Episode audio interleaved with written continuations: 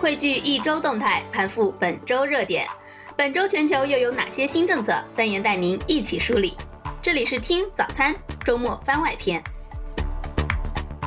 据路透消息，世界权威性国际组织之一的反洗钱金融行动特别工作组表示，针对虚拟货币交易所的管制将从之前没有约束力的指导准则升级为各成员国应履行的义务标准，并进行更加严格的管制。关于该标准，将在二十四日的例会上开始进行具体的讨论，最迟在二零一九年内实现。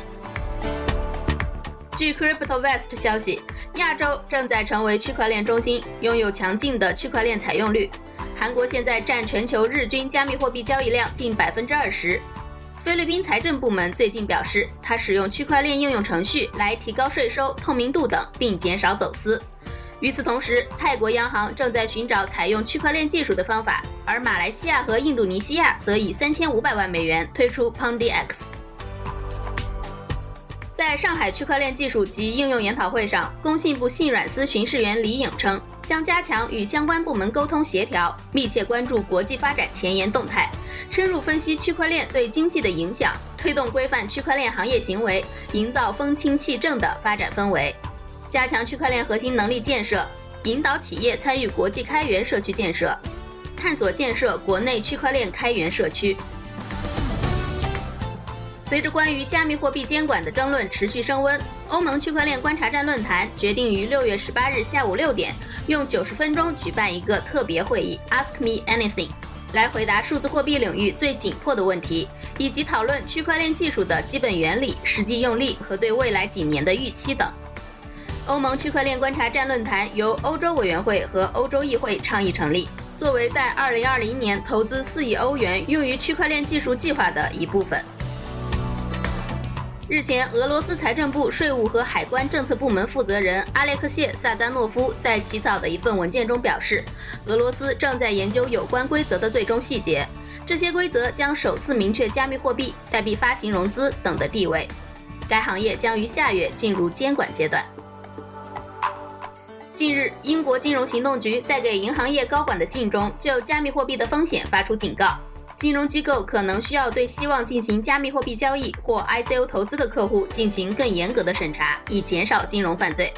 这些金融机构可能需要增加员工的培训，加强合规程序，对风险大的用户进行额外的尽职调查。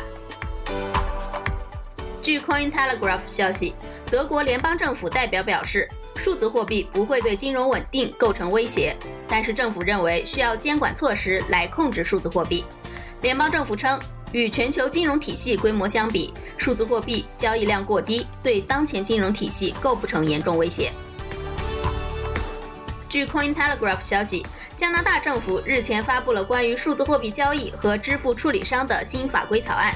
该草案规定，将数字货币交易所和支付处理商规定为货币服务业务。要求其报告超过一万加元的大额交易，并且需要在交易额超过一千加元时进行 Know Your Customer 验证。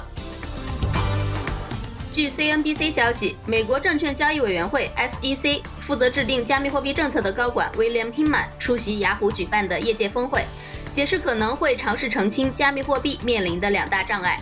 一，ICO 是否是证券，是否需要向 SEC 注册。二，瑞波币和以太坊这样的币种是不是证券？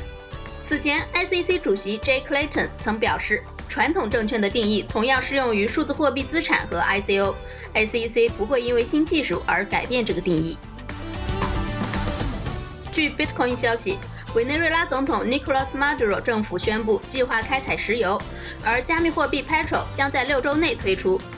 周三，委内瑞拉加密货币负责人 Carlos Vargas 在电视台中表示，委内瑞拉的石油加密货币将在政府控制之下开采，并且会在一个半月的时间内出售这些加密货币。